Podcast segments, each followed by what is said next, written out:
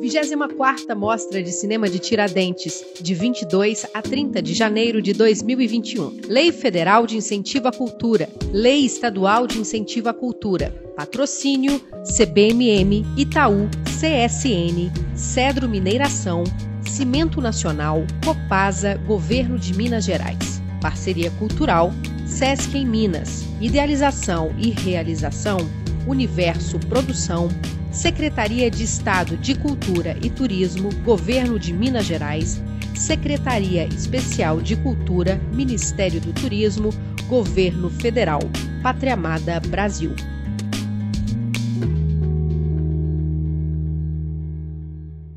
Bem-vindas e bem-vindos à 24ª Mostra de Cinema de Tiradentes, o evento que conecta pessoas, ideias, olhares e diversidade. Eu sou o Gabriel e estarei aqui com vocês acompanhando essa roda de conversa.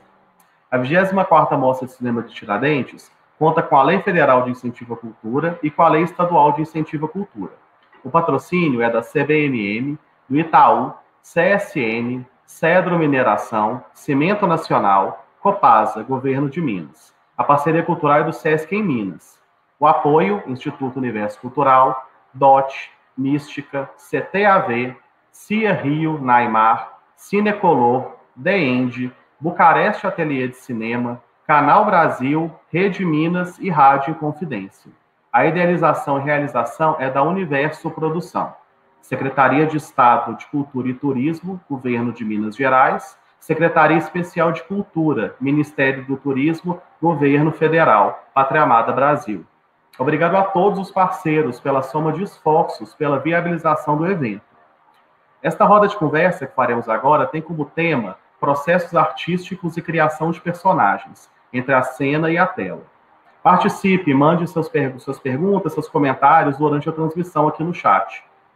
Participam desse debate Arlete Dias, atriz do Voltei, Dinhas Ganzella, diretora do Mulher Oceano, Isabela Catão, atriz de Enterrando, Enterrado no Quintal e O Barco e o Rio, e Júlia Catarini, diretora de Want to Come Out to Play. É, a mediação vai ser da atriz, da atriz e arte educadora Amanda Gabriel. A gente está tentando uma, uma conexão ainda com a Arlete e com a Isabela. Então, vou pedir um pouquinho da, né, da paciência de todo mundo. A gente, ao longo do debate, vai tentar trazer as duas para essa conversa. Então, a gente vai começar com a Jim, com a Júlia e com a Amanda mediando. Então, assim, quero pedir para todo mundo ficar por aqui, que ao final da transmissão nós vamos disponibilizar um QR Code que vai dar acesso ao catálogo dessa edição da mostra. E eu vou passar a palavra para a Amanda, que vai fazer a mediação. Tenham a todos uma ótima conversa.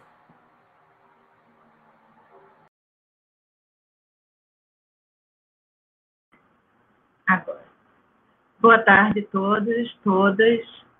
É uma pena não estar tá em Tiradentes esse ano. A última vez que eu estive em Tiradentes foi, inclusive, acampando com meu filho, frequentando o festival. Muitas saudades disso saudade de estar na rua com pessoas e de ver filme ao lado de gente. Mas queria ressaltar a importância de estarmos aqui num ano tão difícil em todos os aspectos, incluindo cultura, incluindo cinema nacional. E acho que é um ato de resistência estarmos aqui nos encontrando. Ainda mais para falar sobre atuação, que é, se pudesse ser definido em uma palavra, talvez seja a arte do encontro de encontro com o outro. É, eu sou atriz e arte educadora, como foi apresentado, mas sou também preparadora de elenco há cerca de 15 anos. E eu trabalhei com a Isa, uma das atrizes que eu mais admiro da nova geração do cinema brasileiro. Tenho muita admiração pelo trabalho da Júlia e da Jean, que trazem não só para o cinema o trabalho delas como atrizes, mas o trabalho como realizadoras e acho muito importante destacar, porque normalmente as pessoas falam de atrizes que dirigem. Não, são diretoras e atrizes, elas fazem as duas coisas, isso é algo que também gera discussões. E a pergunta sobre processos de atuação para cinema e criação é uma pergunta que eu me faço há 15 anos a cada processo que eu conduzo. Passei muito tempo com as pessoas me perguntando qual era o meu método de preparação e era uma pergunta que até hoje é muito difícil de responder, e eu pego emprestado uma pego emprestado palavras de alguns realizadores ou professores ou diretores que me ajudam a pensar melhor esse lugar da criação. E aí eu queria compartilhar com vocês, para começar, essa frase, acho que a Dani pode colocar no, na tela, um trecho de um livro do Yuri Auschwitz, que é um diretor e um professor, um pedagogo. E encontrar é, esse, essa fala do Yuri me guia muito no encontro no processo com os atores. E quando ele fala que a julgar por mim mesmo é melhor que o ator escolha os exercícios que facilitam sua própria liberação, que é como uma religião. Vocês decidirão se são católicos ou budistas. Isto é seu, sua oração, sua conversa. Eu gosto do fato de que não há exercícios semelhantes, que cada um faz os exercícios e utiliza o sistema que o ajuda a se mover no território da vida para o território da arte. Gosto de observar como cada ator afina seu instrumento, tal como músicos de uma orquestra afinam os seus antes de iniciar o concerto. A afinação é para mim uma música linda e surpreendente. Ainda não há qualquer harmonia, ritmo definido ou melodia refinada. Mais tarde, tudo isso se reunirá em só ser, movendo-se de acordo com uma única lei, seguindo as mesmas regras. Todos estarão juntos, mas cada um trabalhará por si.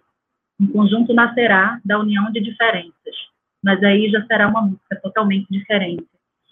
O Yuri se refere, ele fala nisso num livro sobre treinamento, mas eu levo isso como um todo. Assim. Para mim, o trabalho com os atores no cinema e na preparação, ele parte do princípio de que cada ator descobre ao longo da vida a sua forma de trabalhar, o seu método e as ferramentas que funcionam para si. E para mim esse é o trabalho, o ponto de partida essencial no encontro com os atores. Ao mesmo tempo, por mais que se fale muito de métodos e processos de trabalho, é, o, o, terreno da atuação ele é pouquíssimo falado e explorado no cinema a partir de um olhar cinematográfico. Normalmente ele é ligado a uma ideia de star system, quando você fala da grande estrela e do poder que essa figura tem na tela, ou como uma, uma estudiosa francesa chamada Jacqueline Nakache, que escreve um livro sobre o ator de cinema, fala, o ator é colocado como um problema a ser superado pelo cinema. O cinema precisa do ator, mas é preciso se livrar dele. Então a gente vive durante muito tempo esse conflito de que e essa pergunta que eu acho que eu queria trazer para a gente conversar hoje aqui, descobrir a partir dos processos de cada um de vocês, qual o lugar do ator no cinema, como a gente encontra esse lugar e como a gente trabalha. Fico muito feliz de ter duas atrizes também são realizadoras, porque acho que a gente pode ir além nesse pensamento. E antes da gente começar, tem uma outra fala que eu queria dividir com vocês, do Jean Renoir, e que essa também me guia muito, eu, eu apresento em todos os processos que eu vou trabalhar, de preferência na presença dos diretores e roteiristas que o Jean Renoir fala numa entrevista que não, eu não sei nada porque eu peço ao ator que me ensine a minha profissão da mesma forma que você diz que aprendeu a sua comigo. É uma entrevista, uma entrevista para a Carrière, cinema. Mas o ator me dá tanto quanto eu dou a ele, provavelmente mais. Quando eu começo, eu não sei nada, meu amigo. Alguns caras são muito sortudos. Eles vão dirigir e sabem exatamente o que vão fazer. Eles sabem tudo. Eles dizem: aqui está o roteiro, eu vou segui-lo, fazer isso, fazer aquilo, um close-up. Os sentimentos são aqueles. Já comigo, eu admito que não sei nada. Então, eu começo com os atores. Nós conversamos, eu explico a ideia e, de repente, o ator tem um flash, uma inspiração. Ele diz para ele mesmo: é isso, aqui está, achei. E nós começaremos por aqui. E uma vez que você acha o ponto de partida, você está pronto, mas você nunca acha o ponto de partida sozinho. É, e por que, que eu divido esse pensamento com, com diretores e roteiristas em todos os inícios de trabalho, e principalmente com atores? Eu acho que nós, atores, somos colocados num lugar histórico de uma ideia de submissão ao roteiro e submissão ao olhar do realizador, em que a gente fica o tempo todo esperando que alguém nos diga o que eles querem, o que eles esperam da gente e o que a gente deve fazer. E eu tenho que dizer para os atores que, na verdade, os grandes atores com quem eu trabalhei me trouxeram muito mais para o personagem do que aquilo que estava predeterminado pelo roteiro que o diretor tinha imaginado. Nas palavras de Kleber Mendonça Filho, numa entrevista à Variety, na estreia do Som ao Redor, nos Estados Unidos, um jornalista perguntou para ele o que ele tinha aprendido fazendo o primeiro longa, depois de ter feito tantos curtas. E ele disse: Eu aprendi os atores, aprendi como é delicioso trabalhar com atores bons, que a gente pede para eles uma coisa e eles entregam o que você pediu e é algo melhor. E desde então eu tenho dedicado minha vida a, a abrir esse espaço de criação para que os atores possam trazer esse a mais para os filmes. E, ah, que bom, estamos todas aqui. E aí, para começar, eu acho que seria bom, eu não sei como é que a gente vai organizar, a gente talvez seja começar pela Jean, ver se as meninas seguram pela Isa, mas eu queria lançar uma questão para todas vocês, que é como é o processo de encontro de vocês com o personagem, e como foi e como é que tem se dado esse aprendizado de técnicas e de métodos? Como é que é isso para vocês? Existe um método? Existe uma forma? Como vocês aprenderam elas? E como se dá esse encontro com o personagem? Bom acho que começa por mim né primeiro um grande prazer estar aqui com vocês prazer grande Amanda Júlia Isabela Arlete ao festival que eu tenho uma enorme admiração e sou assídua frequentadora a, da Mostra Tiradentes, é, estive diversos anos, como você bem colocou, Amanda, é uma dureza para a gente, é triste não estarmos juntos agora numa situação que, olhando para o público, sentindo o calor do público, dividindo isso com os espectadores, né? As exibições dos filmes, enfim, esse debate. É, eu estive em 2007, acho que é um bom tempo atrás, um dos, um dos filmes que eu vou vir falar aqui, que é o meu nome é Dindi, era o primeiro filme do diretor Bruno de um diretor carioca, e eu é, protagonizei, e o filme ganhou é, melhor filme. Tive o privilégio de acompanhar como atriz em diversas outras edições, e agora, para mim, é uma honra, uma alegria gigantesca trazer meu primeiro filme como diretora à Mostra de Cinema Tiradentes. Então, é um momento para mim de muita alegria e de celebração. Eu achei ótimo tudo que você trouxe, essa abertura de pensamento, Amanda, esses dois, essas duas grandes figuras e, e como elas pensam e sentem é, a atuação, né, a arte como um todo, mas a arte da atuação.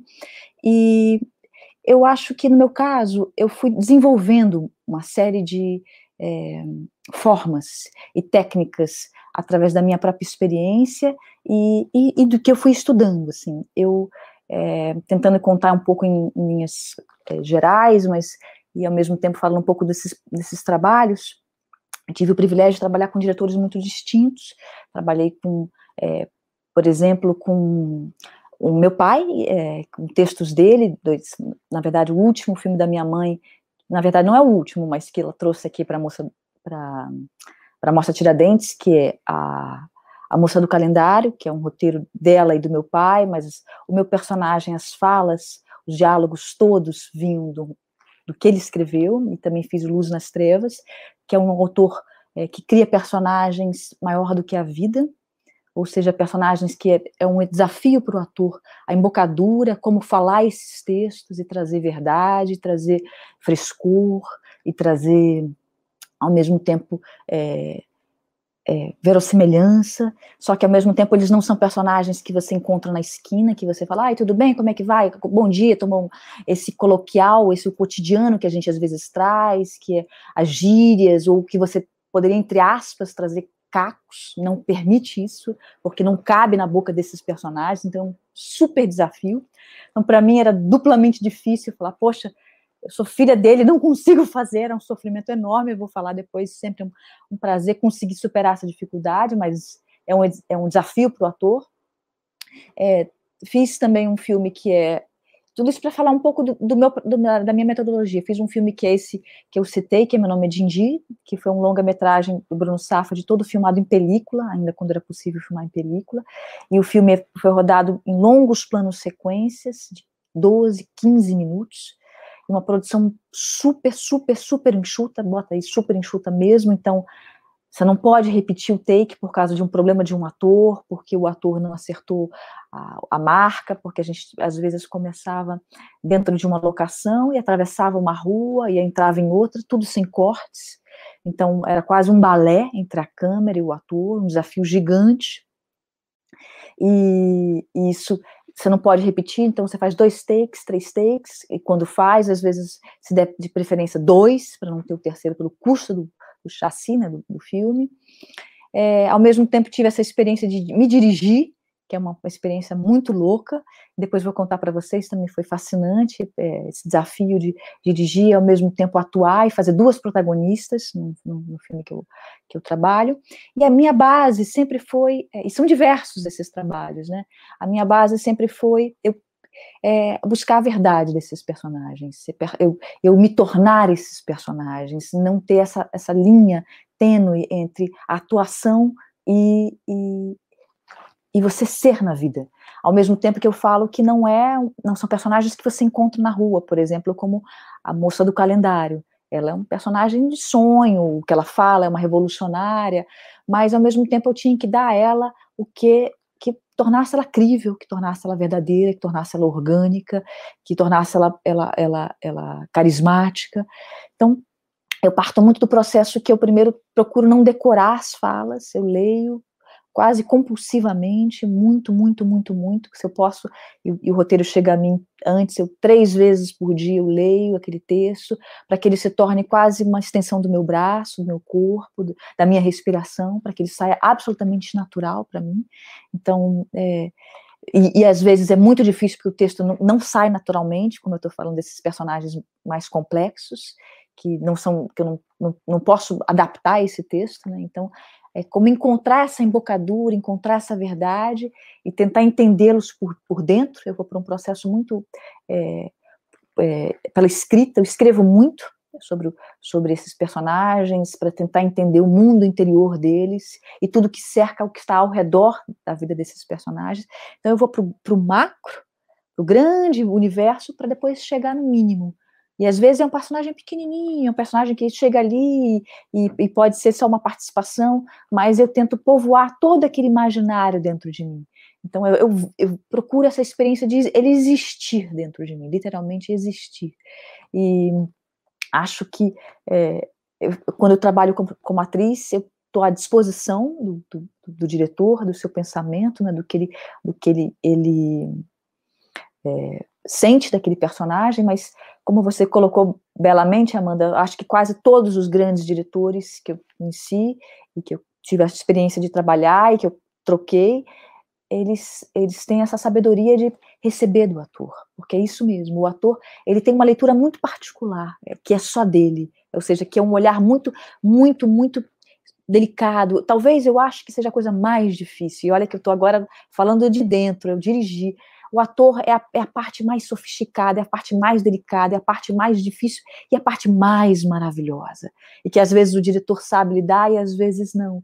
E que, que, e que pena, porque é o que a gente mais quer é essa aproximação com esse diretor, né? Porque é, acho que é juntos, né, que a gente pode fazer algo no melhor dos sentidos bombástico, que algo pode ser verdadeiro, que pode ser explosivo, cheio de verdade, cheio de originalidade nesse sentido que é único, que é exclusivo, né? Então, é, ele, esse, esse é, o, é o caminho que eu acredito, quando o ator ele tem a, a, plenos poderes, né? E, e é muito bom quando você percebe que o diretor não tem medo disso, porque só soma, isso só acrescenta no roteiro, você só traz luz àquele trabalho, né? E o Carlos Reichenbach é um, foi uma experiência extraordinária com ele fazendo falsa loura. Ele, ele mesmo falou: Olha, eu trabalhei é, exaustivamente nesse roteiro. É difícil que, que vem alguma ideia, mas quando vem, por favor, traga. E aí ele completamente aberto para ouvir sentir e sentir a pulsação daqueles personagens. E é por isso que eles se tornam únicos, eles se tornam essas pequenas estrelas, né, na, no céu. Que essa constelação acontece quando você permite a, o ator ele ser um artista, ele ser um criador, porque ele é isso. Ele se sintoniza com algo que eu acho que é tão sutil, que talvez eu chamo de sublime, porque ele simplesmente vive, ele dá, ele dá através do seu corpo, voz, é, através do seu intelecto e através da sua inspiração, da sua sensibilidade, voz àquele personagem, né? E, e toda vez que isso aconteceu, no meu caso como atriz, foi sempre incrível e, e virou uma parceria maravilhosa com esses diretores, porque é um casamento e é o melhor dos casamentos, né? Quando você consegue perceber exatamente o que aquele, aquele diretor quer, como é que ele concebeu, mas ao mesmo tempo vai passar por um filtro, que é um filtro natural, que é o filtro da criação, que é o filtro de um outro ser sensível, que é o artista, que é o ator. E que através daquilo ali algo vai surgir. Que é lindo que o Renoir coloca que é uma pena, eu também sou um tipo de diretora que não vou com um roteiro fechado, porque o acaso ele está ali para isso, ele está a nosso serviço, ele está ali para você ver o que está acontecendo na sua frente, o, o, o, imprevisto e ao mesmo tempo o que tá, a vida que está acontecendo, se você vai filmar também fora, né, num, num set, numa externa, aproveitar isso, deixar esse frescor e dessa forma também aplicar isso aos atores, né? Você senta numa mesa, você tem uma ideia, você concebeu mais ou menos aquele universo, aquela história, mas se permita ver como é que ela vai ser contada também daquela forma, mas talvez com outras tintas, com outras, com outras, um calibre um pouco é, diferente. Será que não vai ser ainda mais extraordinário? É a arte do coletivo, é exatamente isso. E não ter medo disso, né? Porque o ator, no fundo, no fundo, ele é o melhor amigo do diretor. E às vezes eu entendo que assuste, porque como é que você vai lidar com aquele ser tão sensível e que às vezes você acha que você tem que ficar fazendo é, algum tipo de manobra mais. Eu, particularmente, não, não sou daquelas atrizes que curto isso, que é, ah, ignora o ator, dá uma gelada nele. É, são mecanismos para você tirar do ator é, alguns tipos de, de reações e que funcionam, mas eu acho que se você está preparada, se você tem uma técnica e ao mesmo tempo se você tem um, um trabalho é, é, mínimo e um conhecimento, você está apta para aquilo, você pode chegar naquele mesmo estágio, naquela mesma emoção, de outras formas, né? Eu segui muito um caminho que foi a minha, minha base, a minha escola, são formais, né? Eu estudei o período em Londres, e na época mais nem existia no Brasil. Estava chegando em Londres, tem muitos anos, eu comecei, isso foi em 2002, é, eu comecei a atuar profissionalmente em 97, 96. E o mais né, é isso, é essa, essa arte de você realmente reagir ao que você recebe, a esse frescor, a buscar a sua originalidade, né? buscar o que você realmente, como aquilo bate em você, e ao mesmo tempo você só reaja através do que o outro te dá, para que você não tenha respostas feitas, para que você não tenha algo completamente premeditado pela mente, e sim sejam impulsos orgânicos, sejam realmente reações espontâneas. E como criar isso num set que é tudo contra isso, de uma certa forma, né? Porque toda o set é feito para você, para tudo, parece que menos para o ator, né? Pra, é para todos os, os técnicos, para o diretor, é um, é um tema angustiante, é um lugar angustiante de uma certa forma para o ator, porque ele tem que estar sempre esperando. E como criar essa forma para que você tenha sempre aquele vulcãozinho aceso, né? Para que você esteja o tempo todo ali em criação, e seja agora, seja daqui a cinco horas, seja no meio da madrugada, e seja num único take, que você esperou o dia inteiro para fazer aquele take, e quando dá ação você fala, nossa, que extraordinário, parece que ela acabou de chegar, que tem aquele frescor, aquela verdade. Então, são esses meios que você vai descobrindo, estudando, conhecendo com outras pessoas, tendo chance de trabalhar com bons diretores, então é um, é um processo de vida, e às vezes você nasce pronto, às vezes você não nasce pronto. Tem pessoas que nascem com um talento absurdo, muito jovens, já tem uma metodologia e, e, e, é um processo muito orgânico. Tem pessoas que não. Então, essa é a beleza, né? É a beleza de você se desenvolvendo, né? E, e eu acho que, para mim, a parte extraordinária, sem dúvida, é, como que eu dirigi, me dirigi, né? Que foi uma coisa é, muito especial e, e muito forte ao mesmo tempo, e talvez é, eu, eu, usaria o termo que é uma tour de force, é absolutamente exaustivo. Assim, é uma coisa que eu falei, gente, que, que, sanidade foi essa minha? Porque você não tem um segundo que você fala, ah, agora eu vou descansar, agora eu estou na minha, aqui me preparando para o meu próximo take. Não tem isso. Você o tempo todo, dormindo, sonhando, você está dirigindo e você está atuando. Então, é uma separação quase esquizofrênica, mas é possível. E, e, sobretudo, se você tiver parceiros incríveis ao seu lado que te conhecem, que te dão apoio, que você conhece, que você tem uma sintonia fina. Mas é, é um processo louco e é um processo absolutamente maravilhoso. Porque a criação, ela é, ela é, é uma imagem que, para mim, vem de uma deusa de Kali, para encerrar aqui, é, um pouco esse, para não dominar demais, uma deusa de Kali, porque você dá a vida com vida, gera vida e morte o tempo todo. Então a criação é isso, você você se consome, mas ao mesmo tempo ela te dá muito, ela te devolve muito. Então o ator sai absolutamente exaurido do set. Né? Eu saio toda vez quase deprimida, porque é, é, é tanta, tanta, tanta doação que depois eu falo, nossa, e aquilo vai voltando. No, no, palco já é diferente. No palco você o tempo todo recebe ali. Mas no set é um processo diferente. E depois, depois ele te alimenta, né? Ele te devolve tudo muito mais. Então é, é algo viciante, é maravilhoso e, e, e é algo que eu quero fazer até ficar bem, bem, bem velhinha. É isso. Obrigada, gente. Palavras lindas. O, o Meisner é meu grande inspirador também. Eu acho, eu, eu, toda vez que me, um diretor me pergunta o que eu devo ler sobre atuação, eu digo, leia mais.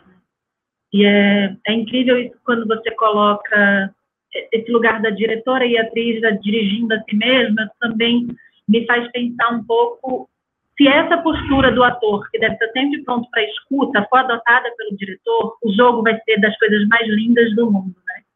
Quando o diretor está pronto para o que vai, que está na frente dele acontecendo no momento, esse lugar da escuta. Queria passar agora a palavra para a Júlia, para escutar um pouco dela sobre seus processos pessoais, Júlia, e também sobre a tua experiência de dirigir o Want, que é em homenagem a uma atriz, né?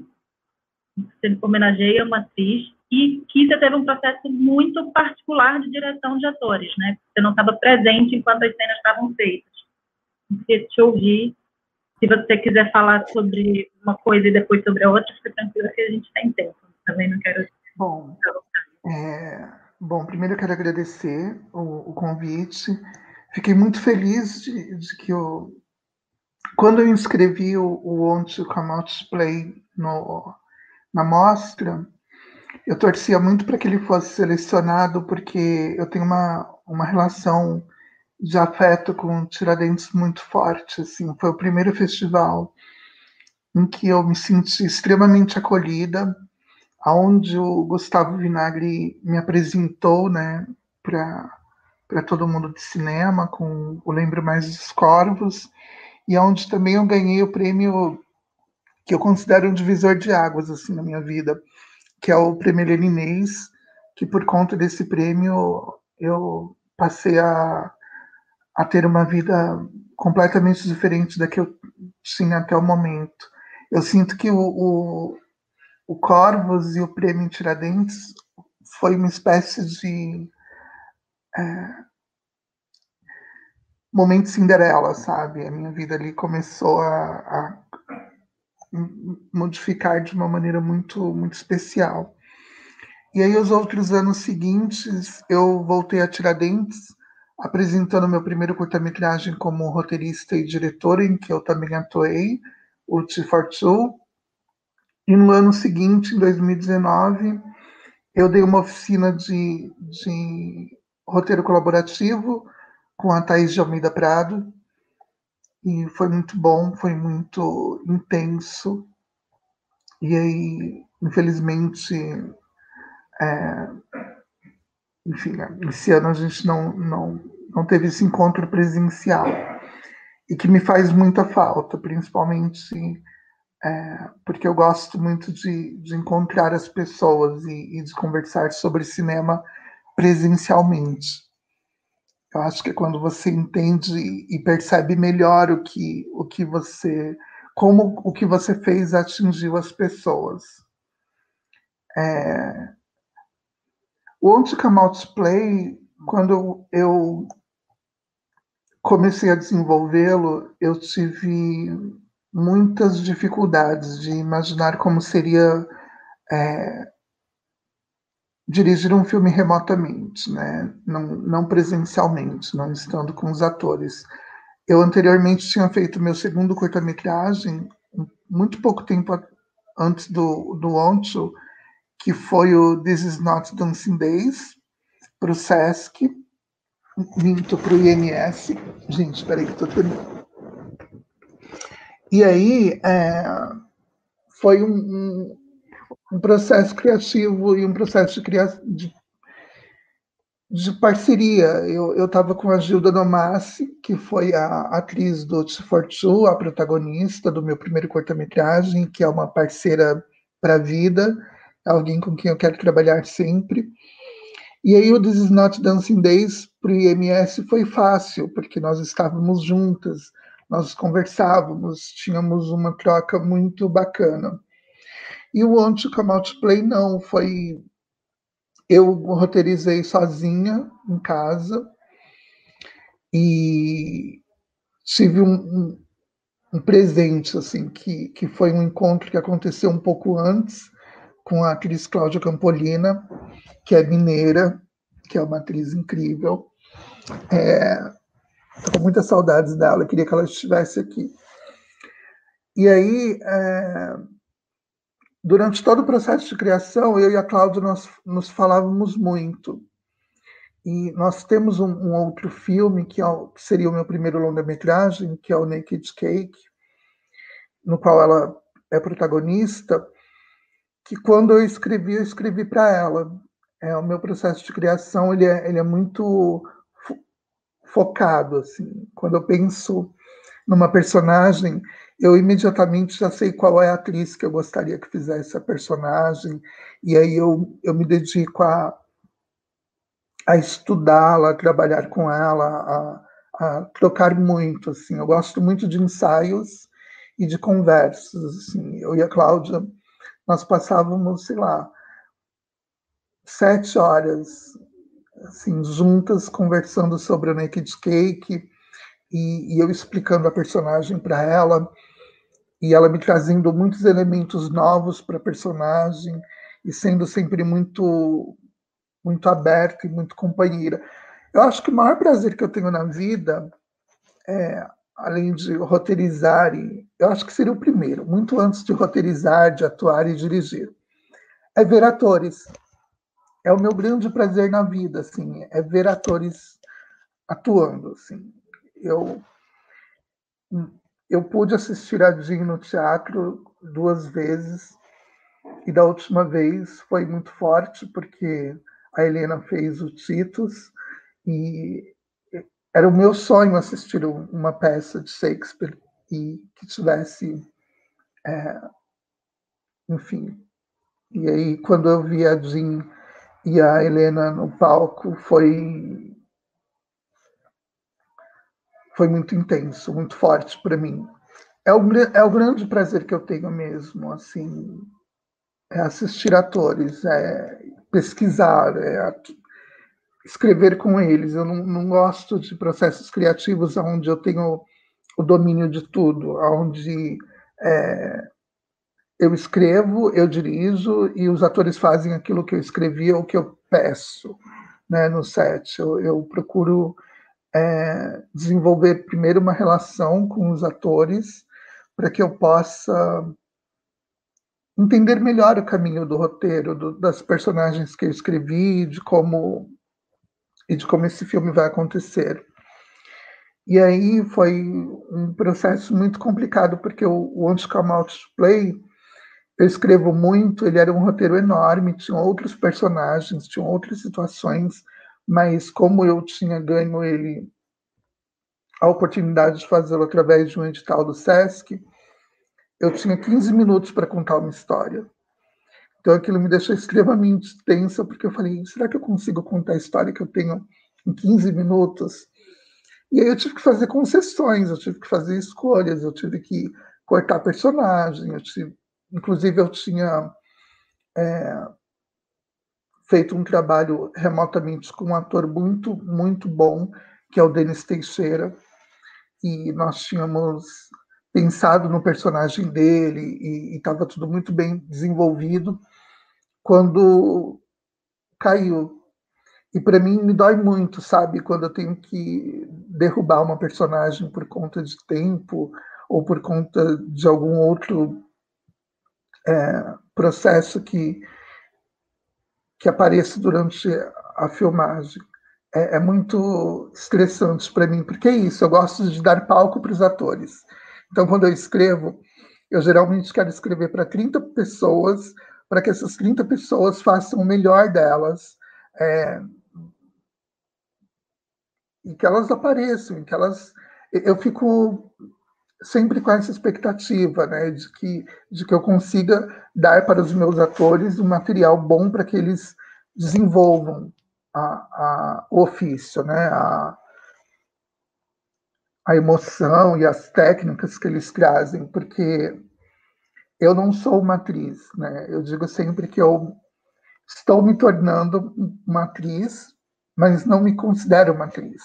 Eu me considero uma mulher que, que ama o ofício de atriz, que quer muito des descobri-lo, conhecê-lo, estudá-lo, por conta do meu interesse em escrever para cinema, para TV, para, enfim, teatro, e, e eu sou uma pessoa que está tentando, da melhor maneira possível, fazer com que as pessoas que confiam no meu trabalho se sintam é, prestigiadas, se sintam presenteadas. Eu tenho muito medo de decepcionar os meus atores. Eu sempre fico é, com essa questão de que o meu papel ali é, é fazer com que eles sejam muito felizes durante todo o processo, de que eles possam ter um, um material que que seja muito bom. É... E filmar durante a pandemia não é uma coisa muito muito fácil. Eu não tenho lidado bem com, com toda essa questão pandêmica. É, para mim é muito difícil. E quando o to Come Out to Play começou, eu estava num, num, movimento de luto muito intenso. A Roberta Gretchen Coppola, que é a atriz que eu, que eu dedico o filme, ela tinha acabado de falecer, tinha muito pouco tempo. Outras pessoas que eu conheço faleceram por conta do Covid. É, e eu não sei, eu estava num momento da minha vida muito complicado em relação a, a tudo que está acontecendo no mundo desde março do ano passado. Então, eu precisava falar sobre luto, eu precisava falar sobre essa, essa distância física que, que, a, que a quarentena criou entre nós, mas que outras é, relações já estavam distantes muito antes dessa distância física, entende? Existem, no, no caso, eu falo sobre uma família. Eu, eu faço parte de uma família em que eu sinto que as nossas relações, os nossos, as nossas questões é, emocionais já, já, já estão distantes, já se fazem distantes há muito tempo. Então, era uma coisa que eu queria muito falar. Estou um pouco nervosa, Amanda, porque eu, eu fiquei muito. Hoje também eu vi o filme da Jean, é um filme que está reverberando muito em mim, porque eu vi imagens que, que realmente me provocaram um sentimento de, de saudade absurda, porque eu morei no Japão durante um tempo. E também, enfim, acho que ela contou uma história sobre duas mulheres que ah, tão solares e tão fortes e tão incríveis. E aí, para finalizar, para eu não me estender muito, porque eu também não quero monopolizar, é isso, o Antes Out to Play é uma homenagem a Roberta Gretchen Coppola, que é uma mulher trans que faleceu pouco antes do filme começar, e é uma mulher com a qual eu tive um contato muito próximo durante os últimos anos e, e, com a qual eu aprendi muito, assim, aprendi muito mesmo. A gente participou de um filme do René Guerra, que ainda não foi lançado, é, Lili as Libélulas, e, e foi um filme no qual a gente teve alguns encontros para preparação de elenco, para exercícios, e, e todas as vezes em que eu encontrava, ela dizia para mim coisas que, que eu que eu saía do set, saía do, dos nossos encontros muito comovida, pensando muito do, na, em como foi as nossas vidas até aquele momento, sendo duas mulheres trans, como mulheres trans com histórias tão diferentes é, chegaram naquele lugar de uma forma tão mágica, porque eu considero um, um presente dos deuses, assim, no que aconteceu com, com nós duas. E a, a, a, fé que ela botava em mim como uma mulher realizadora, como uma roteirista, uma diretora, era algo que naquele momento eu precisava muito. Assim. Ela dizia coisas para mim em relação ao meu trabalho que a gente espera ouvir de uma mãe. E, e eu sou muito grato pelas palavras dela e por tudo que ela fez por mim até aquele momento. Então é isso. Espero que vocês gostem do filme. É, fiz o meu melhor, gostaria de ter feito muito mais. Acho que o trabalho da, da Cláudia Campolina nesse filme, não só como atriz, mas como é, parceira mesmo, foi incrível. É, é uma das mulheres que eu, que eu vejo um brilho no olhar quando fala sobre o ofício de ser atriz, que eu vejo muito poucas. Ela tem uma, uma gana e uma paixão pela, pela atuação, pelo ofício dela, que, que me comove sempre. Todas as vezes em que eu encontro a Cláudia, eu fico muito mexida. E é isso. Obrigada, Júlia. Vou chorar hoje, né? Vocês já estão me botando beijadinho no começo até agora, e agora a gente vai para a Isa. É, só para dizer a vocês que estão acompanhando que, infelizmente, a Arlete não está conseguindo se conectar com a gente, e eu estava aqui muito curiosa para entender o processo dela no Voltei, que é um filme belíssimo, com três atrizes numa única locação durante o filme inteiro, e há algo de muito é mais do que realista, né?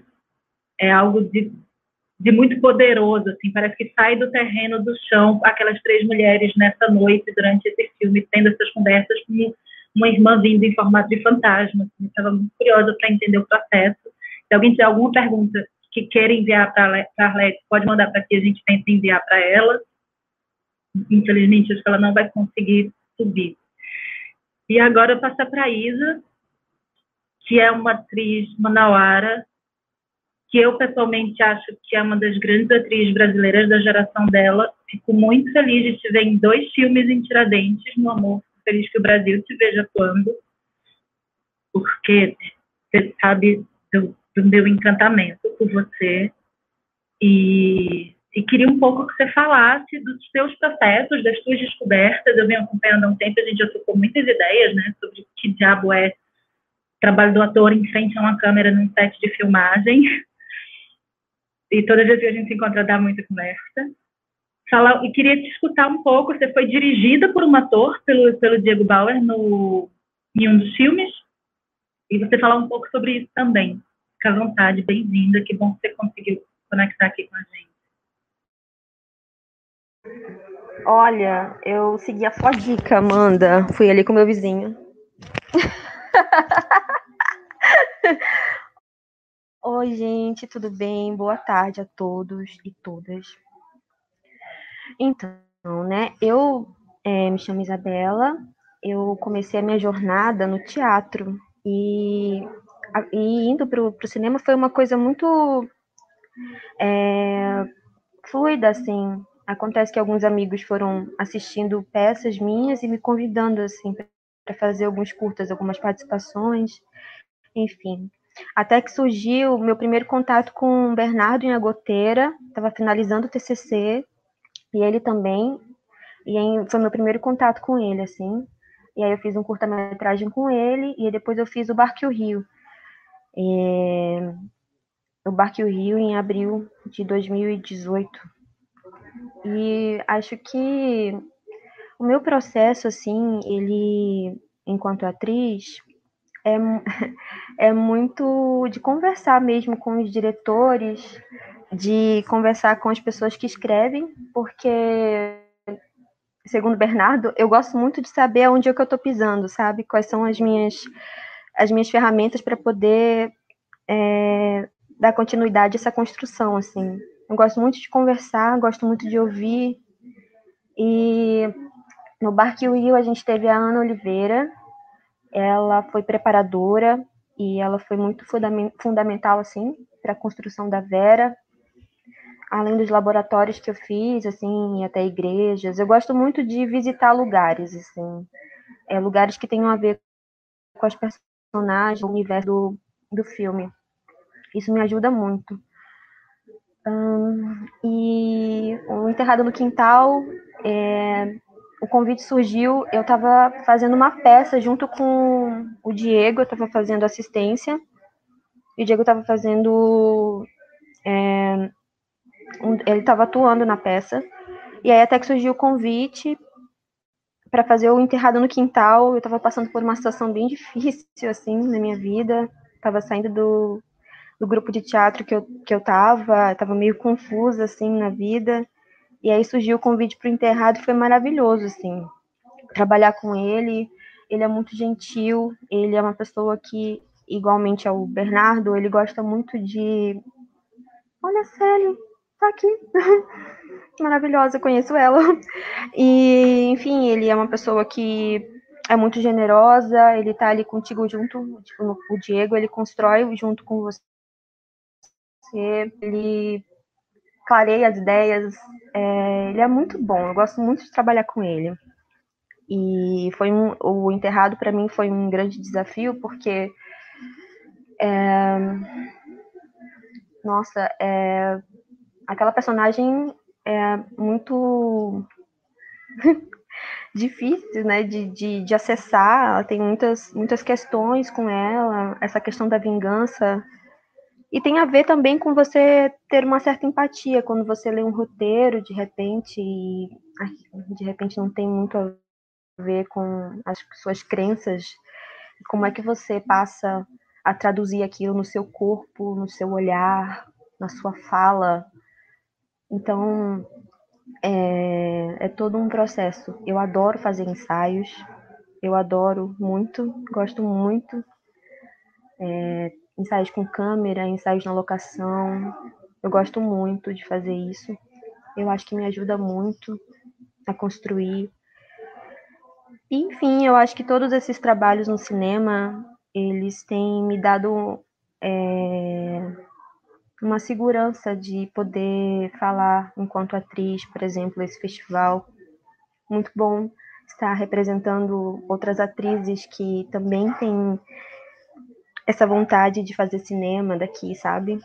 Enfim, eu estou muito feliz de estar aqui, podendo falar desse processo, tanto do enterrado quanto do, do Barque Rio. Poxa vida, que legal! Eu estou muito feliz, gente, de verdade. e, enfim, é, eu acho que é isso, assim. Meu processo funciona mais isso, dos ensaios, de visita de locação, de conversa com os diretores. E nesse sentido, é, teve abertura também, a produção, ela, ela ajudou também, porque, né, existem produções que você não tem um diálogo exclusivamente com o diretor, não sei, mas nesse caso, sim, você, né, a mediação tem uma, uma pessoa ali, enfim, que, que, que tá ali, no caso da preparadora de elenco, enfim, eu, eu acho que é isso.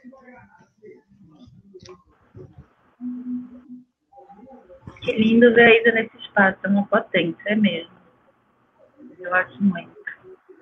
É, tem uma pessoa que trouxe uma pergunta aqui para vocês, o Roberto Fleming. Ele pergunta: quando o diretor escuta o ator, é possível que ele descubra outros caminhos, outras visões, mesmo que não use o que foi proposto? para vocês três? Não está decidido. Eu acho que sim.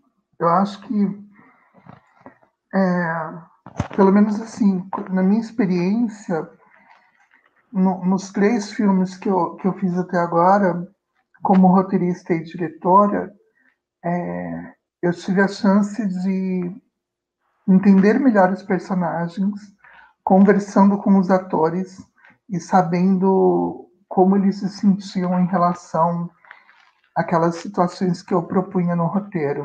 Então, todas as vezes em que em que eu é, ouvia a Cláudia questionando algumas ações das personagens que, que eu desenvolvo com ela, era muito interessante para mim, é, até para repensar o caminho né, da história que eu estou contando. Nem todas as vezes a gente muda aquilo que a gente se propõe, porque, enfim, eu, eu sempre escrevo com a ideia de que é, eu gosto de brincar com, com referências que eu tenho, sabe? Eu, eu fui uma menina que, quando o teatro para mim era uma impossibilidade, porque eu não tinha condições de comprar um bilhete de ingresso para assistir uma peça, eu lia muitas peças, então eu tinha o meu favorito que era o Tennessee Williams. Então todas as peças do Tennessee Williams que, que habitam na minha cabeça, eu tento de alguma forma é, homenagear algumas personagens colocando elas ali no, no que eu escrevo. É, então eu vou com um desenho muito muito fechadinho assim. É, mas ouvindo os atores, é, conversando com os atores e, e, até prestando atenção neles como, como pessoas, né? Na, na vida, no dia a dia, é, você vai entendendo como, como lidar com, com cada um e, e que caminhos aquela personagem pode ter e que entonação o ator pode né, aproveitar naquela fala, é, que ação ele pode aproveitar trazendo algo dele próprio, né, da vida dele. Eu brinco sempre que, que eu acho a Cláudia uma das mulheres mais elegantes assim que eu conheço, muito bonita e, e muito. A primeira vez que eu a vi foi na pré-estreia do filme do Fernando Santos, A Pedra da Serpente, no qual ela é protagonista. E eu fiquei olhando para aquela mulher assim, completamente é, apaixonada. Eu falei, gente, que imagem!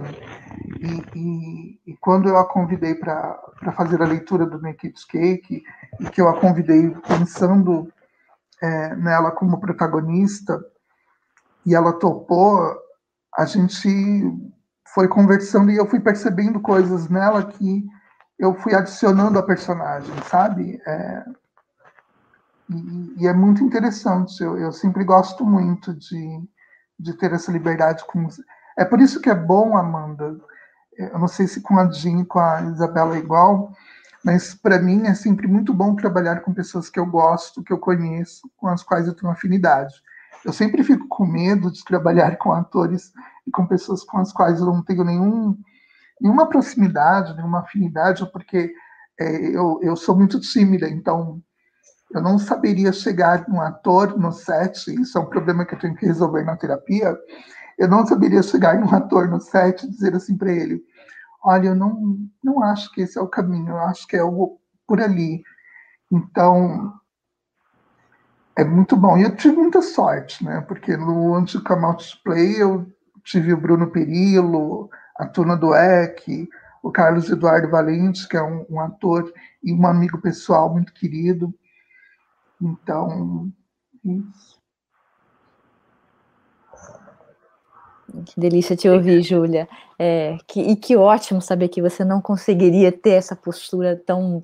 Não faça assim, vá de tal forma assado, porque é, eu já vou voltar para esse comentário, mas indo para a pergunta, eu acho que só soma quando você tem a chance de ouvir o ator, quando você é, você você você de alguma forma você recebe porque é algo que sinceramente é óbvio que foi muito pensado, muito trabalhado, o roteiro e quando isso é possível, às vezes não, né? Mas quando isso é possível, isso acontece.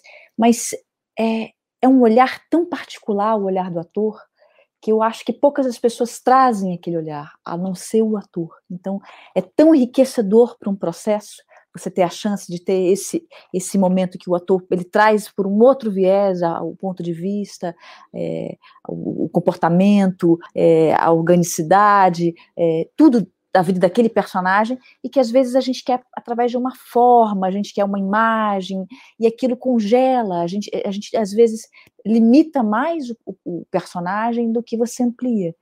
Então, eu acho que o, ouvir o ator, se você tem chance de, pelo menos no mínimo, ouvir, que eu acho que é maravilhoso, isso começa logo um diálogo entre o diretor e o ator, que é fundamental.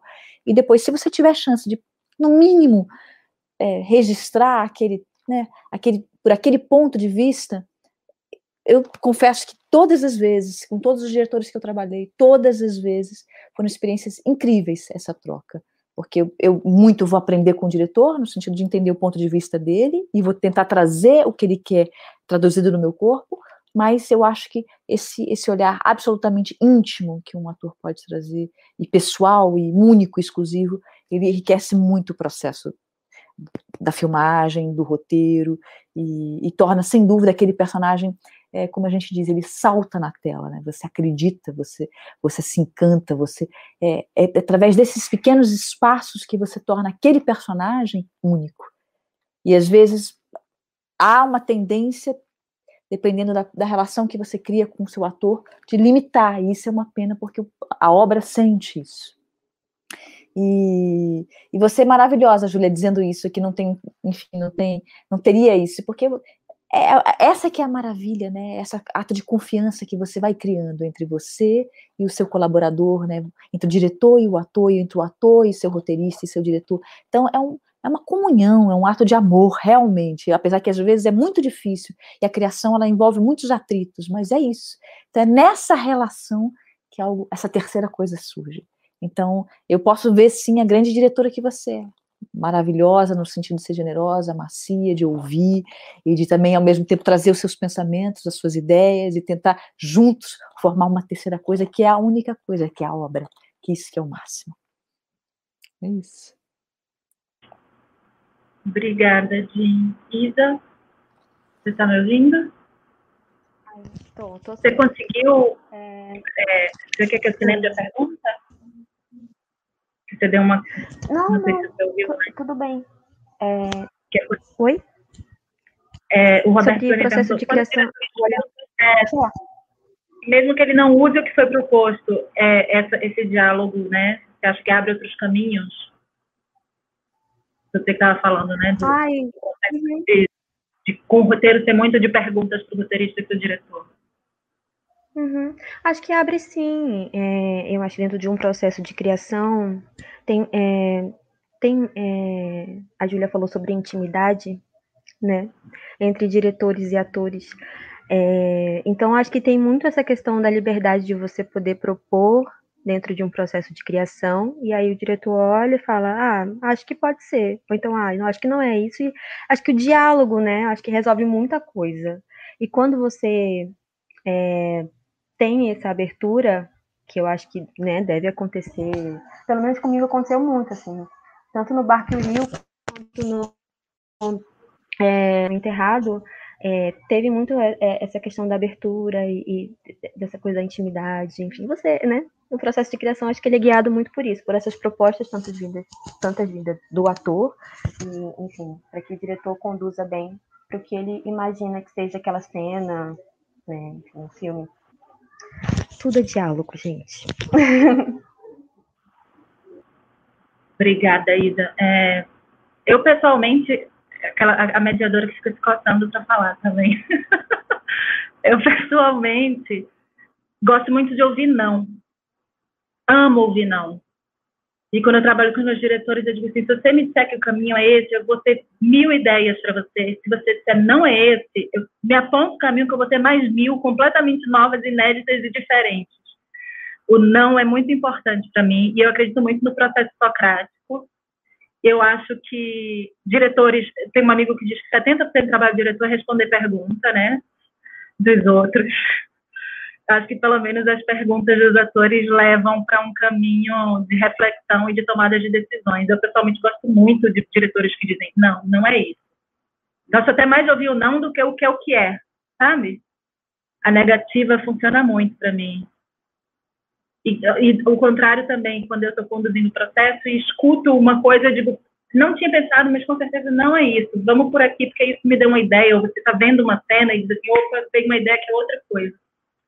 E aí, falando nisso, é, a Celi, a gente tem, tem tempo para mais uma pergunta, e a Celi pergunta para vocês sobre o papel do preparador de elenco, o que vocês acham dessa presença cada vez mais frequente desses profissionais no processo de criação.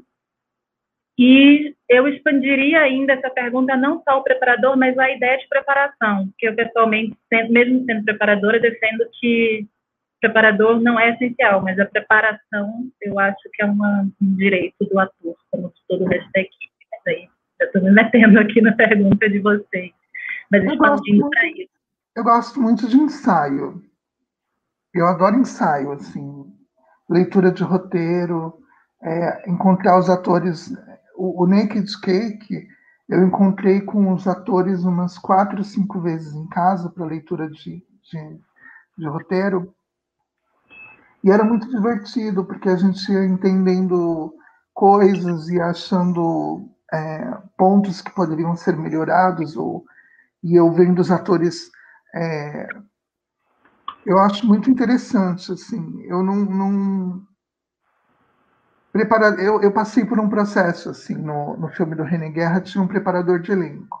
Eu achei muito bacana o, o trabalho dele, é, não me recordo agora do nome dele, mas enfim, foi um trabalho muito legal. Mas é, eu sempre fico achando que isso tira um pouco da espontaneidade que eu, que eu gosto de, de ver no, no set, assim, sabe? Ou de. Porque isso, eu acho que quando o ator conhece muito a personagem, ele vai sabendo exatamente quem ela é, não precisa de preparador, eu acho. Eu acho que é só ligar a câmera e deixar acontecer, e aí a, a magia toda vai, vai rolar, né? Agora, é isso. E, e também preparador de elenco é uma coisa que eu sempre ouvi falar de uma forma tão é, negativa, no sentido de que são muito é, violentos, que existe uma violência psicológica, existe não sei o que, blá blá blá, que eu sempre tive muito medo. Sempre falo, ai não, gente, não dou para essas coisas porque eu sou muito tranquila, eu sou muito do, do afeto. Então, eu gosto mais da ideia de, de preparar o ator durante os ensaios e leituras, para que no set a gente se afine. E é engraçado, porque no T for Two, a Gilda ela trouxe coisas muito espontâneas para a personagem que aconteceram só no set que levaram a, a Silvia para um outro lugar assim. Eu fiquei muito muito feliz com o trabalho da Gilda no, no Two, porque é isso a gente teve poucos ensaios poucas leituras mas no, no set houve um, uma mágica assim algum que rolou. E no, no, no Want to Come Out to Play a mesma coisa, assim. Eu e a Cláudia, a gente conversou muito, e eu e a Cláudia, a gente troca mensagens de WhatsApp, assim, de 10, 15 minutos, é uma coisa absurda. E aí a gente conversou muito sobre o processo das personagens, é, tanto da minha quanto da dela, da Tuna, e e aí, quando ela foi fazer, porque ela filmou sozinha, né? Na verdade, eu dei a, a minha direção remota foi essa.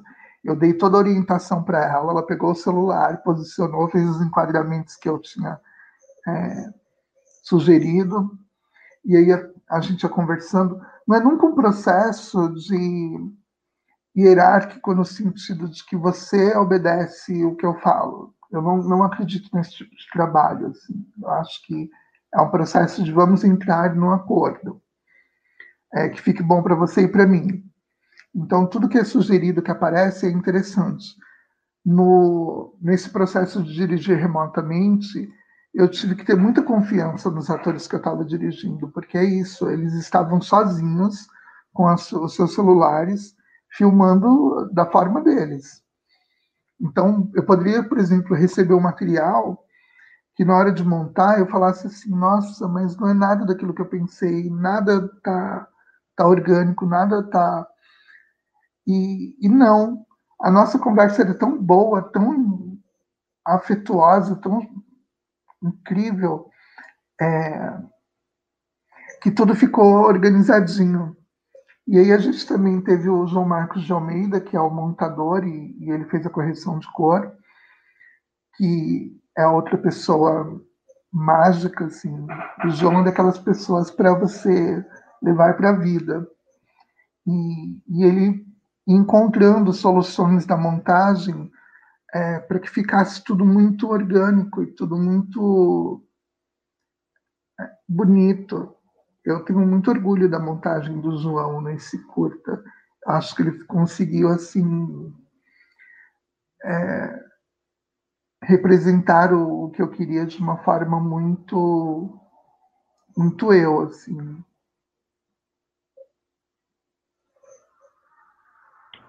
Vamos lá. Eu é, é, complexa essa questão, né, dos preparadores de elenco, assim. Eu eu, algumas coisas eu concordo muito com a Júlia, acho que cada projeto, cada né, filme, às vezes pede uma preparação, às vezes não pede, depende da complexidade do personagem, depende do ator. Tem atores que funcionam melhores com preparação de elenco, tem atores que não funcionam, não rendem tanto com a preparação de elenco. Talvez por isso, porque mergulhem muito num processo pessoal mesmo, e, e, e, desse processo venha algo, esse frescor, que venha esse, essa, essa digamos, essa espontaneidade, e tem atores que, se não tiverem um certo, uma preparação mesmo, eles vão tender a, a seguir, talvez, o, o, o, seu, o seu lugar mais é, confortável, digamos assim, que é o lugar na sua zona né, de conforto. Então, não vão ultrapassar seus limites, não, às vezes não chegam em certos é, lugares que são necessários para o personagem, talvez relacionados à emoção, enfim, personagens que pedem um desafio maior. E eu, por um outro lado, eu, eu apesar de ser esse tipo de atriz que eu me, me predisponho a estar tá completamente aberta a um preparador de elenco e, e, e viver essa experiência que ele está propondo e me transformar junto, também consigo e gosto de fazer um processo sozinho, que eu sou essa atriz que mergulha e vira o personagem é, dentro do seu casulo, e eu vivo ele, eu transformo ele completamente. Realmente é, é um processo, para mim, muito gratificante. Então, é, vai muito do ator isso. E, e, no meu caso, no filme foi muito complexo porque eu não deixei de, de dirigir o tempo todo. Então, é, foi, um, foi um, como eu comentei ali, era algo absolutamente desafiador. E então, e, e ao mesmo tempo sou uma atriz que estou completamente disposta a ensaiar, mas não sou aquela atriz que quer muitos ensaios. Eu acho que acontece na hora que dá o ação. Então, é, toda a mágica para mim está lá. É, é uma preparação de cinco dias, quinze dias, dois meses, um ano, e eu já participei de todos esses processos. E no momento que é vida e morte, no melhor dos sentidos, que é entrega absoluta, é quando a câmera liga. Então, é ali que, que a coisa acontece, a mágica acontece na câmera. E mais do que, talvez, ensaios exaustivos e que às vezes o frescor na hora que você vai filmar às vezes pode se esvair. Vai muito da técnica do ator, do seu estilo. Você tem que perceber com quem você está trabalhando. No fundo é isso, você é diretor, né? Como é que ou se você não tem esse domínio, se você ainda não conhece, pergunta ou percebe ou traz alguém para te auxiliar. Tem grandes, excelentes é, preparadores de elenco que vão te dar esse suporte e que é maravilhoso. E tem diretores que não querem trabalhar muito com ator, então por que não pegar um profissional extremamente preparado e que vai trazer tudo para você de forma macia? E esse assunto, em vez de virar um bicho de sete cabeças, vira uma coisa prazerosa, né? Então, vai muito do diretor. E tem diretores que amam estar perto dos atores. Eu, certamente, me percebo como uma delas, assim, até porque é o meu ofício. E, e o Mulher Oceano me deu um presente extraordinário que foi ganhar o prêmio de melhor atriz no meu próprio filme. Então foi muito incrível. Ganhei melhor filme e melhor atriz. Então foi uma, realmente uma coisa absurda, assim. Mas quase morri de tanto trabalhar. É isso. Imagino. Lisa? É, eu, eu, concordo com ela também sobre e, essa questão do diretor. Acho que vai muito de, do diretor é, querer para perto é, o preparador, né? Acho que é uma escolha muito mais da direção do que do próprio ator. E eu acho que é fundamental, sim, acredito que seja, dependendo da produção, com certeza. Tá mais falando Amanda Gabriel, oi. é uma coautoria, assim, eu acho que funciona muito mais como uma co coautoria, junto com um ator, assim. Acho que é isso, gente. Depende muito da direção e do que, que ela quer pro filme. Se ela quer um preparador, uma escolha, né? É, a gente vai agora, estamos encerrando o nosso tempo, a gente vai para algumas considerações finais. É, não consigo me segurar para falar em relação a isso. É, é um, esse universo da preparação, ele, ele é um terreno realmente muito desconhecido, misterioso, quase mitológico. Eu acho essencial que, que ele seja mais aberto, até para a gente entender, né, quando a gente fala de preparação de elenco, a gente nem se fala de muitas coisas ao mesmo tempo. Eu, pessoalmente, não aceito nenhum projeto que seja em posição do produtor, precisa ser um convite do diretor para que eu esteja. Eu, eu, pessoalmente, me considero um assistente do diretor. E eu não faço nenhum processo em que o diretor não seja presente nos ensaios. Então, acaba virando uma coisa, parece contraditório, mas é exatamente assim, né? Acho que uma coisa não, não necessariamente é um substituto, mas, sem dúvida, é um convite. Assim. E, e quando eu falo da preparação, eu acho que é, é uma coisa quase política, assim. Eu acho que o ator está sempre se preparando, né? Toda a equipe tem pré e toda a equipe recebe pela pré. Então, quando eu levanto essa questão também, assim, o ator, ele está trabalhando, ele diz assim, ah, mas já tem uma diária de ensaio, só que eu não estou trabalhando uma diária. Então, acho muito importante também é lembrar isso para as produções e lembrar desse direito dos atores de receber pelo tempo de preparação deles. Eles trabalham muito antes de chegarem no set. Mas concordo completamente com todas vocês. Tudo tem que ser feito para a mágica acontecer na frente da câmera, porque senão não faz o menor sentido. E queria pedir para vocês algumas considerações finais. É, fiquem à vontade, mas eu gostaria, se vocês quiserem falar, de ouvir sobre é, conselhos para a gente agora, ainda trabalhando remotamente. Eu vou voltar a filmar, estou fazendo ensaio remoto, que é estranhíssimo. Vamos voltar ao set. E vocês, como diretoras, como, como atrizes, depois de ter passado, acho que a gente quase atrofiou esses músculos da escuta, da presença e da empatia, né, ao longo desses meses de, de isolamento. Então, se vocês têm alguma consideração a fazer para esse retorno, né, que, que marca fica para o trabalho do ator ter passado tanto tempo isolado, sozinho, ouvindo os próprios pensamentos. Queria agradecer a todos que estiveram com a gente. Bom, é uma pergunta difícil essa, né? Porque o que que a gente né, leva desse momento tão complexo e tão triste, e ao mesmo tempo tão profundo e também tão diverso, porque acho que cada um teve uma pandemia. É, eu acho que é, é dessa força que vai alimentar o ator, dessa transformação, desse momento de dor, desse momento de alegria, que foi, por exemplo, essa, esse isolamento, né? Eu, por exemplo, tive uma pandemia diversa porque fiquei grávida e tive uma filha e foi um momento de alegria, assim, maravilhoso, foi, para mim, me trouxe muita luz. E aprendi que uma coisa que aparentemente a gente diria ah, é doméstica, né, uma relação mãe-filha, para mim talvez tenha sido uma das grandes, uns grandes saltos meus como atriz. Eu tenho quase certeza que eu vou voltar completamente diferente para o palco, para o set, como artista, como atriz, como diretora, porque só ampliou, eu só me fortaleci, eu só me percebi invencível, no sentido da força que a gente tem que ter para superar todas as nossas dificuldades. Então, acho que a criação está muito perto disso, né? Dessa vontade de você defender o que você acredita, o seu filme, o seu projeto, o seu, o seu personagem. Então, é, é, isso que, é, que torna tão é, precioso, né? é isso que faz um filme ser tão especial como diretor, de alguma forma aquilo vai comunicar, é isso que torna tão interessante seu personagem, porque você defende ele, porque você porque você veste aquela camisa, né? Então eu, eu acho que é por aí.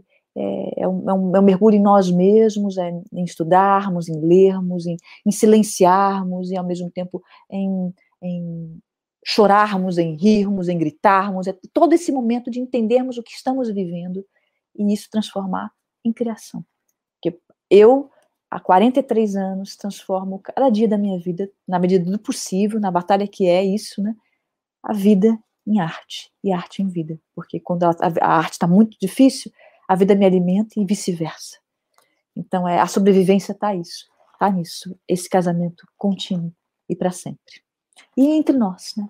que é a troca que a gente está tendo agora nos festivais, nas obras, é nos alimentarmos e nos ajudarmos, que é só assim que a gente consegue seguir. É isso.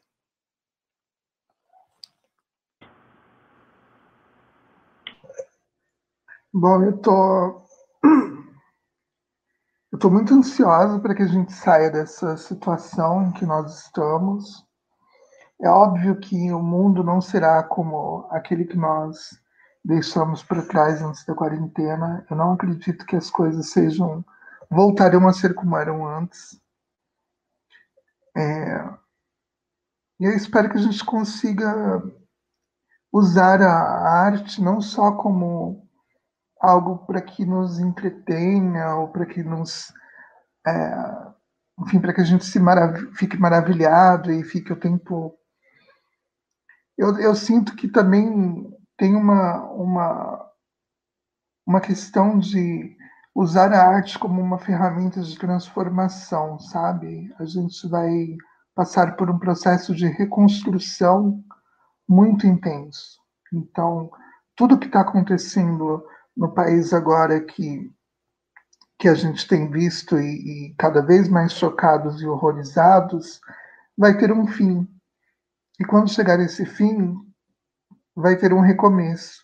E aí é nesse recomeço que eu tenho pensado bastante, assim, de como ele vai ser, de como nós estaremos lá, de quem. É, de como vamos honrar aqueles que ficaram para trás, porque muita gente ficou para trás. E isso não pode ser esquecido. E aí eu fico torcendo para que a gente consiga ter mais diálogos, para que a gente consiga é, criar uma rede em que todo mundo pense coletivamente na reconstrução de algo muito melhor do que aquilo que a gente deixou lá atrás. Porque aquilo que a gente deixou lá atrás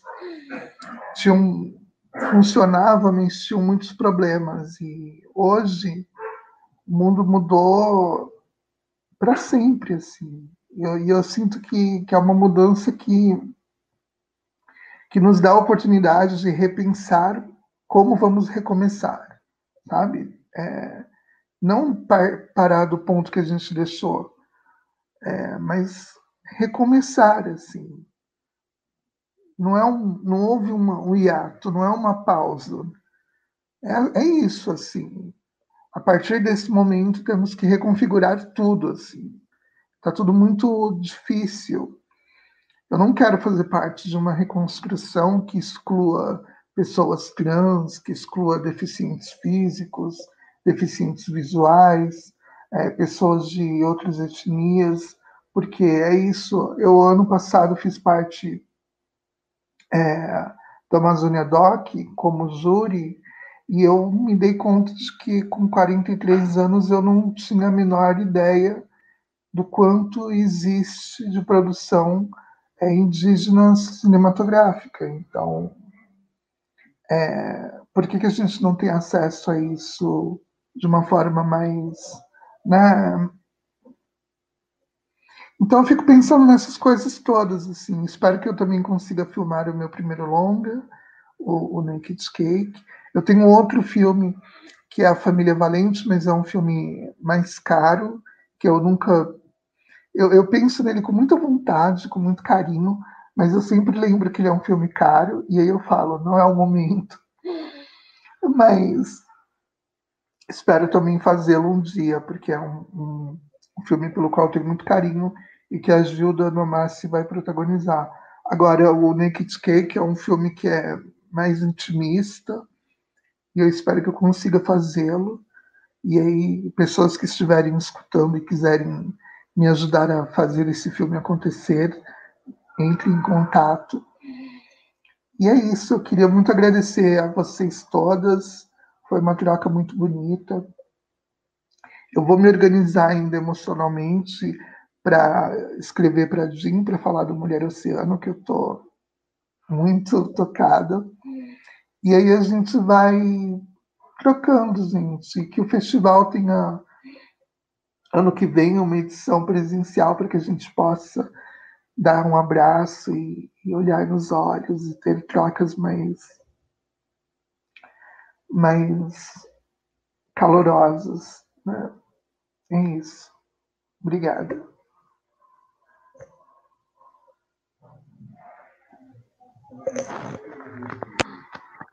É, bom, que nesses próximos dias, é, e, enfim, eu não tenho muita coisa para falar, mas que a gente possa se cuidar cada vez mais, olhar para as nossas relações, como a Júlia mesmo falou no filme, não é mesmo? Quais são as relações que estão distantes e cada vez mais olhar para elas para ver se de alguma forma a gente consegue aproximar. E se não, que a gente consiga fechar esses ciclos, que a gente consiga se cuidar cada vez mais mentalmente, fisicamente, que a gente possa encontrar os nossos pares e conseguir fazer e realizar os nossos, os nossos projetos poéticos, sendo os mais honestos e sinceros possíveis, porque tá difícil, mas vai dar tudo certo. É, e não é, não é, como é que se, é, positividade tóxica, a gente não é, tá? Vai dar tudo certo. Vai dar tudo certo sim. e é isso. Foi um prazer. Não conheci as meninas. Eu estou muito feliz de estar aqui. E eu estou muito feliz que a vida nos colocou novamente juntas, Amanda. É, muita, muita, muita saúde e muito amor. E muitos abraços daqui para frente, que a gente possa se abraçar. Que eu também sou pessoa do abraço, Júlia. Eu sou a pessoa aqui, ó, que gosta de um abraço. Sou, eu sou canceriana, então eu sou pessoa do afeto. E é isso.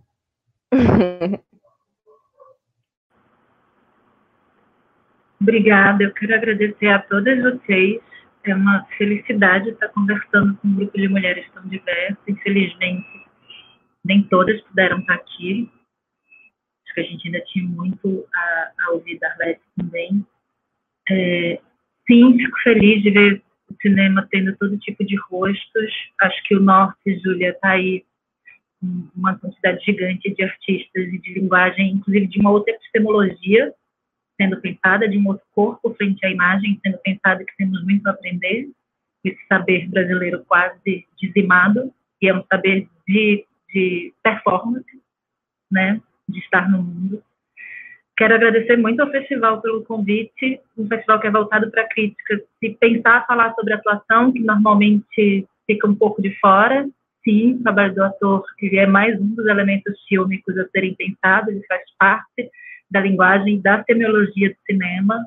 Espero que esses encontros se repitam cada vez mais. Muito obrigada a todas, vocês são muito inspiradoras, que felicidade estar aqui com vocês. Obrigado, Amanda. Obrigada, Jim, Júlia, Isabela. Queria muito agradecer a participação de vocês hoje. Queria muito agradecer a participação do público também, que comentou bastante, que acompanhou bastante o debate aqui com a gente nessa tarde. E, infelizmente, a gente não pode ter Arlete Dias participando com a gente. Esses estão, né, esse é um dos desafios da tecnologia, que às vezes as, as coisas não, não acontecem, né? A, a conexão não acontece, mas a gente queria agradecer muito o esforço dela em tentar participar, em tentar se conectar com a gente. E eu tenho certeza de que oportunidades não faltarão para a gente ouvir a Arlete nos nossos festivais. Tenho certeza disso. 24ª Mostra de Cinema de Tiradentes, de 22 a 30 de janeiro de 2021. Lei Federal de Incentivo à Cultura. Lei Estadual de Incentivo à Cultura. Patrocínio CBMM, Itaú, CSN, Cedro Mineiração, Cimento Nacional, Copasa, Governo de Minas Gerais. Parceria Cultural, Sesc em Minas. Idealização e realização, Universo Produção, Secretaria de Estado de Cultura e Turismo, Governo de Minas Gerais, Secretaria Especial de Cultura, Ministério do Turismo, Governo Federal, Pátria Amada Brasil.